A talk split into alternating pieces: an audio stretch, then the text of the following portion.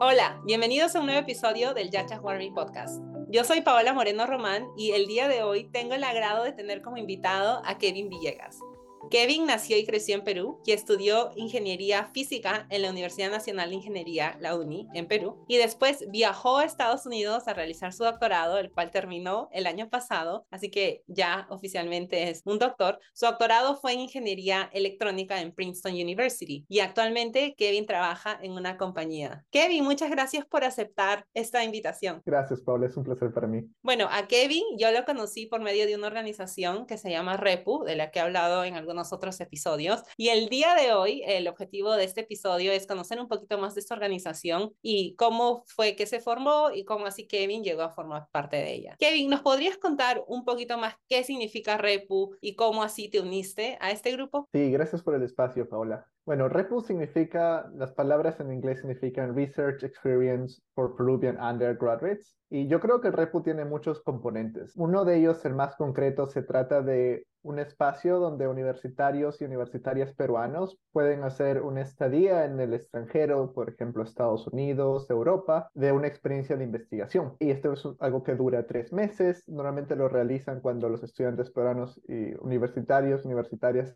están en su pregrado todavía. Y es a través, es facilitado a través de otros peruanos y peruanas que están en el extranjero, por ejemplo, realizando estudios de doctorado o postdoctorado o algunas veces posiciones académicas en, universidades. Esa es una parte bien central del REPU que pasa una vez al año y pues también hay muchas cosas eh, eh, que son REPU pero que no son exactamente la pasantía, especialmente la comunidad que se forma después de que los participantes llevaron a cabo su estadía en el extranjero.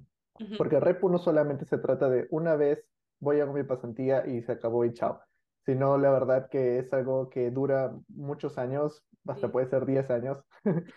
Sí, bueno, yo me uní al REPU, yo creo que yo fui la corte número 4 o 5 en el 2012. Mm. ¿Tú en qué año te uniste al programa? Yo fui parte del REPU en el 2013, o sea, yo viajé al extranjero en el periodo de enero a marzo del 2013. Yo soy la primera cohorte de la rama de nanotecnología. Justo es la segunda rama, al mismo tiempo con química, que se abre después de biología. Antes de eso, antes del 2013, únicamente existía REPU con el tema específico de biología. Sí, y justo ahora mencionas un punto muy importante, que son las ramas. Como yo mencionaba, yo fui una de las primeras cohortes, la cohorte creo que fui la, la cuarta, y mi rama fue de biología, donde yo también en el 2012 fui a hacer una pasantía en el extranjero. Cuéntanos un poco de las diferentes ramas que hay en el REPU y cuál fue la primera que se formó y cómo así surgieron estas nuevas ramas. Sí, claro, es un placer para mí. Inicialmente el programa se formó con biología y tiene que ver porque la persona que fundó el REPU, que su nombre se llama Abel Alcázar, estaba siendo biólogo, estudiando su doctorado en biología en la Universidad de Vanderbilt. Entonces había una proximidad y una razón por la cual comenzar con biología. Y así fue por eh, una cierta cantidad de años hasta que se abrió luego nanotecnología y química en un mismo año, luego se abrió física dos años después de nanotecnología y química, y eventualmente se abrió ecología y ahorita hay, por ejemplo, ciencia de la computación también, ¿no? Entonces hay una variedad de ramas, ¿no? Biología, química, física, nanotecnología, ciencia de la computación y ecología. Esas son las ramas en las que tenemos participación de eh, peruanos y peruanas universitarias. Es bonito conocer un poco más de la historia del REPU y de cómo las ramas se fueron formando. ¿Cuántos años tiene desde que se formó, desde esa primera vez que Abel lanzó la primera cohorte del REPU. Sí, claro. La primera cohorte del REPU fue en el 2008. La primera persona que viajó en el REPU se llama Kenji Saito y él viajó a Vanderbilt University para trabajar y Abel Alcázar fue su mentor. Eso pasó en el 2008 otra vez y bueno, ahorita estamos ya celebrando casi 14 años de la historia del REPU. Oye, ya va a ser 15 años, un quinceañero, algo así. Yo creo que se debería organizar una reunión súper bonita. Y sí, justo tú mencionas ahora que el primer cohorte del REPU fue en Vanderbilt y yo justo visité Nashville hace unos meses. Es bonito ver cómo hay una comunidad sólida de peruanos que están ahí haciendo el doctorado, varios que han terminado. Y yo sé que el REPU ahí jugó un rol muy importante en formar esa comunidad. ¿Cómo contribuye el REPU a la formación de comunidad en diversas zonas del mundo? Lejos de obviamente Perú. Sí, mencionas algo muy importante. Yo también tuve una vez la oportunidad de visitar eh, Tennessee en la Universidad de Vanderbilt y me sorprendió la cantidad de peruanos que existen ahí. Varios de ellos habiendo pasado por el programa Repu, pero también otras personas que tuvieron otro camino, pero en realidad se forman y, se convierten en, en, un grupo muy grande. Repu forma una comunidad que se expande en realidad en entre Estados Unidos y Europa. Comenzó de esta manera, ¿no? Abel Alcázar ayudó a Kenji Saito. Kenji Saito al año siguiente, si no me equivoco, comienza su doctorado y él dice, ok, yo también quiero ayudar. Entonces él ayuda a traer a otras personas con Abel Alcázar. Y luego de esa manera, cada vez, eh, por ejemplo, hay un pasante, luego tres pasantes, luego cuatro pasantes, y estos comienzan a hacer un doctorado. Todavía tenemos a Abel trayendo a personas de Perú para que tengan oportunidades, y los repus que fueron inicialmente estudiantes se convierten en doctorantes y comienzan a traer a más peruanos y peruanas ayudándolos para que tengan una complementación de su, de su carrera universitaria y así como que nos comenzamos a conocer, a ayudarnos, a darnos mentoría. También nos damos confort como una familia, para que no solamente se trata de la parte académica únicamente, y así como se inició con una, dos, tres personas, ahorita el Repu ha podido y ha tenido la suerte y el honor de interactuar con 124 estudiantes universitarios y universitarias peruanas hasta ahora. ¡Wow! No sabía cuántas personas habían sido parte del repo. Es más, ese era algo de lo que te quería preguntar. Así que es, muy bonito escuchar el impacto cuantificado, en este caso 124 personas que han sido parte de este programa, y también del impacto que tienen ellos en formar comunidad y en todas estas diferentes cosas. Algo que tú mencionaste hace rato que yo puedo, yo soy testigo, que es súper cierto, fue que no solo es esta pasantía de enero a marzo o abril en algunos casos, sino que es una comunidad que te apoya mucho después. Es más, yo como dije, yo hice mi pasantía repo en el 2012 y el año pasado, que ya era 2021, tenía que hacer unos trámites y tenemos una comunidad en Facebook y tenemos un grupo en Slack y dos personas del repo me ayudaron en hacer unos trámites porque ellos ya habían pasado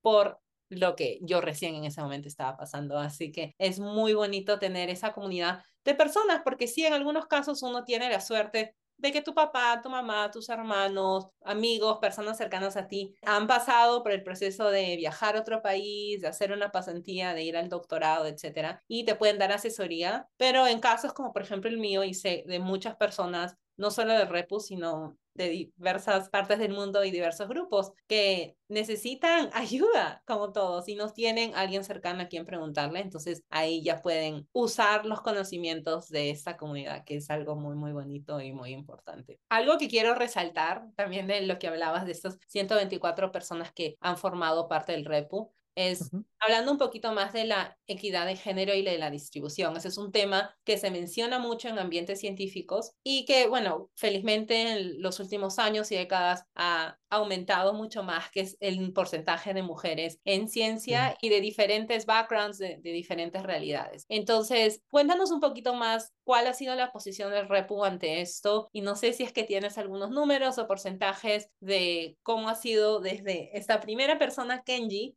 hasta el REPU 2022 y bueno, ahora que viene 2023. Sí, claro. La forma en que la organización ha lidiado a través de los años con la disparidad de género en la ciencia es un tema que es muy cercano a nosotros, especialmente en el periodo de admisiones que se da una vez al año porque nos podemos dar cuenta cuando recibimos los documentos de todas las personas que postulan, cuántos de ellos son mujeres, cuántos de ellos son hombres, cuántos de ellos son de universidades estatales, de universidades privadas, cuántos son de provincia, cuántos son de la capital. Y hay muchas divisiones que suceden y, y son cosas que nos toca ver cada año, ¿no? Entonces es algo que siempre está en nuestra cara. Tengo algunos números para reportar y la verdad es que los números varían de rama a rama. Eh, por ejemplo, la rama que tiene más porcentaje de mujeres en su historia es la de biología, teniendo un 48%.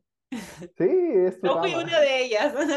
Sí, 22 de las 45 personas que han participado en Repu-Biología hasta ahora son mujeres. Y es algo que se ha mantenido desde el inicio, ¿no? O sea, desde el inicio ha habido un buen equilibrio entre hombres, el porcentaje de hombres y de mujeres. Y en total, como REPU, como organización, incluyendo las seis ramas que mencioné, que son biología, nanotecnología, física, química, ciencia de la computación y ecología, el número es menor, hay 38% de mujeres, o sea, 47 mujeres de 124 universitarios y universitarias han sido las que han uh, participado en el programa REPU.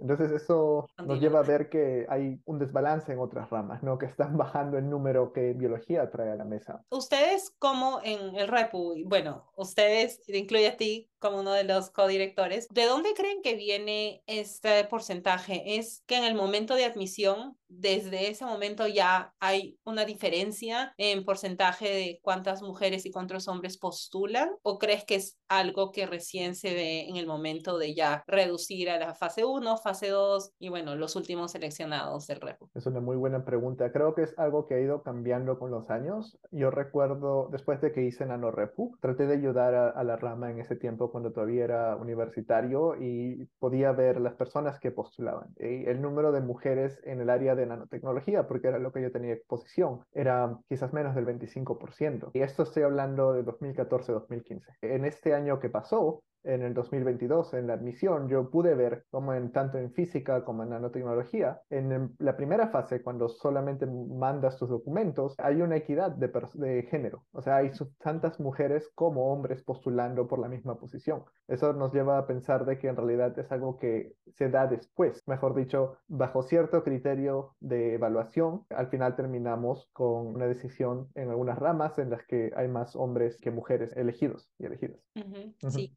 ¿Qué consejo tú tienes a todas esas personas que ahorita están escuchando, peruanas, peruanos, que están interesados en hacer una pasantía y que están interesados en postular al REPU? Sí, lo, eh, mi primer consejo es intentarlo y creo que es necesaria una exposición. Es una experiencia que van a tener nueva y si son jóvenes en su carrera, las probabilidades de ser admitido es menos que a, a medida que acumulas más experiencia, pero el mismo proceso de preparar y sentarte y pensar qué es lo que tengo que escribir para mi, mi, mi carta de motivación, cómo debo organizar mi CV. Son cosas importantes que no son recalcadas en, eh, quizás en la universidad eh, tan directamente, que uno necesita ganar experiencia en postular, en enfrentarse a la evaluación, ¿no? Eh, no es que todas las personas nacieron teniendo esta información y algunas personas que tienen más privilegio y por familiares, por hermanos mayores, ya han tenido esa exposición. Entonces, si es que no tenemos ese privilegio, lo que tenemos que buscar es exponernos para poder aprender, ¿no? lo de la postulación. Eso sería mi primer advice, ¿no? Mi primera sugerencia. La segunda sugerencia que tengo y siempre está en mi mente es que las personas que quieren postular a programas de investigación, no solamente el REP, tienen que ponerse a ellas mismas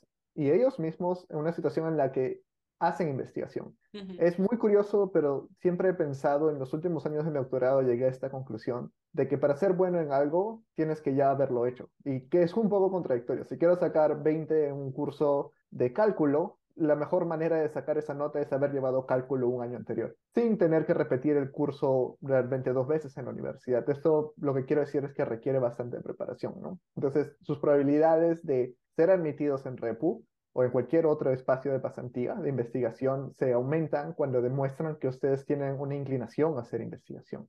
En lo personal, yo evalúo mucho, cuando evalúo en nanotecnología en física, el hecho de que una persona se haya dedicado a investigación y que además haya logrado quedarse un tiempo significativo en esa experiencia, por lo menos seis meses, digamos. Ahora, este es un punto de vista que yo mismo me puedo autocriticar, porque no todos tienen el privilegio de poder separar de su tiempo y trabajar sin pago, porque eso es lo que pasa en Perú para la mayoría de personas, por seis meses en una investigación, ¿no? Es un buen indicador. Investigación y exponerse a la experiencia de postular. Esas son las cosas que diría. Y esos son muy buenos consejos y como tú dices, también va a depender bastante de la diversa realidad de cada persona, de los privilegios que cada uno tenga, pero muchas gracias por dar esos consejos. Quiero volver a algo que tú mencionaste hace rato cuando hablábamos de la disparidad y bueno, de la equidad de género, que otro punto que ves bastante en admisiones es el origen de dónde vienen los postulantes, ¿cierto? Sí. ¿Qué tantos postulantes vienen de haber nacido en Lima y o crecido en Lima en comparación con diversas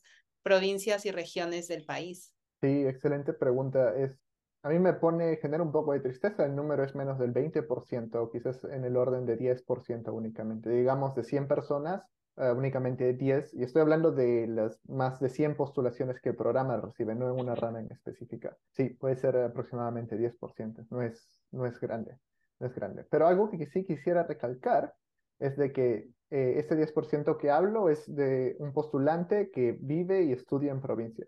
Nos hemos encontrado y cada vez más, creo, que los pasantes del REPU son personas que son originarios de provincia y que solamente han venido para su educación universitaria a Lima.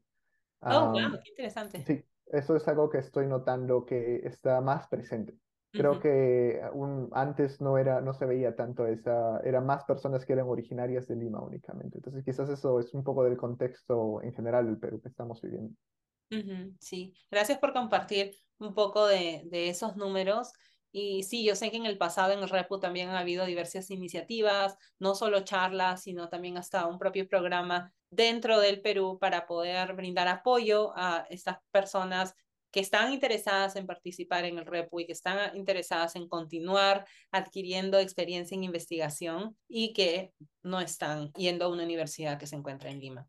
Para cerrar, una pregunta que tengo para ti es, no sé si nos puedes contar, obviamente resumido, cuál es el proceso de postulación a un programa REPU. Sí, claro. Bueno, el proceso es de esta manera. Existe un periodo en el que se reciben una vez al año los documentos de los estudiantes universitarios. Eh, este periodo dura un mes y normalmente es el mes de junio o el mes de mayo. Varía de año a año. Después de que ese proceso de, recibir documentos termina, los documentos pasan a los revisores de cada rama y ese periodo demora aproximadamente un mes hasta que retornamos y resultados de tal manera de que se pasa a una segunda fase. ¿no? Lo que acabo de escribir es una primera fase que se consta de revisar documentos, la segunda fase pasa a un porcentaje menor.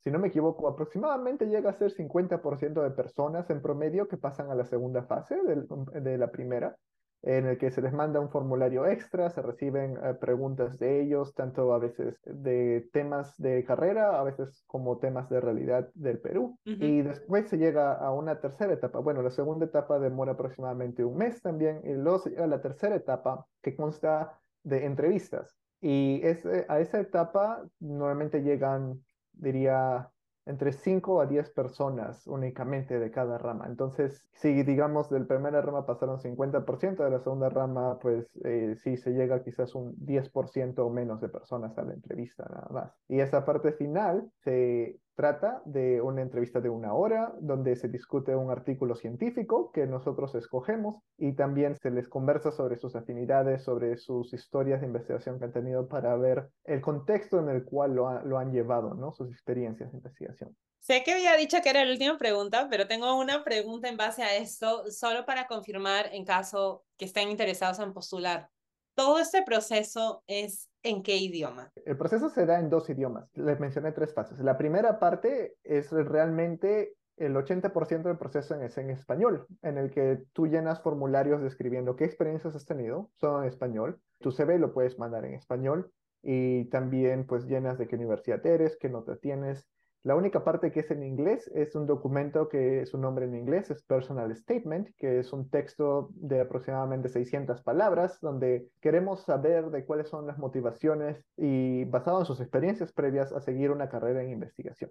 Okay. Eso es primera fase. Segunda fase, realmente creo que diría yo más 50% de español, 50% inglés. ¿Y por qué le digo 50%? La segunda fase requiere que los postulantes envíen un video de máximo de cinco minutos describiendo su experiencia de investigación en, en universidades peruanas en inglés. Y el otro 50% del proceso es formularios que ellos tienen que llenar. Y la tercera fase, yo diría que consiste aproximadamente de un 80% en inglés. Les mencioné que la tercera fase son entrevistas únicamente.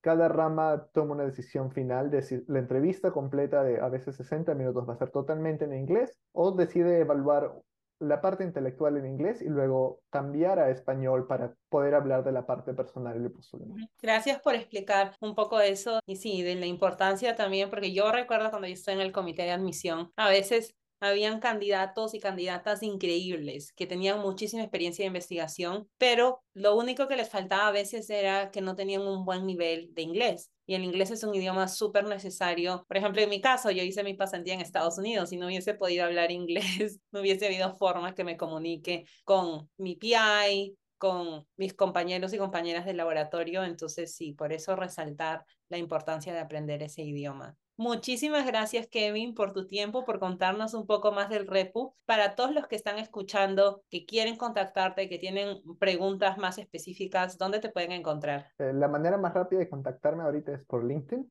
Es eh, con mi nombre completo, Kevin, Kevin A, mi inicial, y Villegas Rosales y esa es la manera más eh, directa y lo que les recomiendo, que una vez me pasó a mí, era cómo conectar a través de LinkedIn.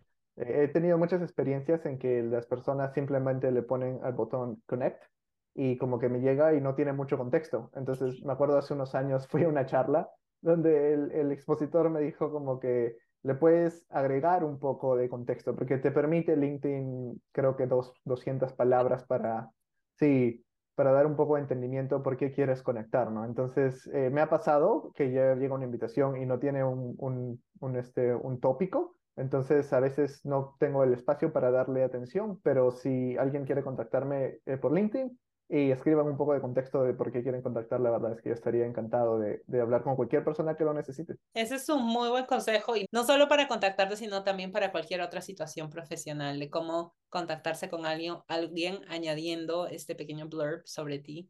Eh, y sobre por qué quieres contactarte con esas personas. No, y a mí a veces me pasa que me llegan invitaciones de LinkedIn de personas que jamás he visto, que jamás he hablado con, y obviamente no les voy a aceptar porque no, no sé quiénes son. Entonces, añadir un poco de contexto es súper importante. Y si están interesados en participar en el programa Repu, yo voy a estar dejando también toda la información en la descripción de este episodio.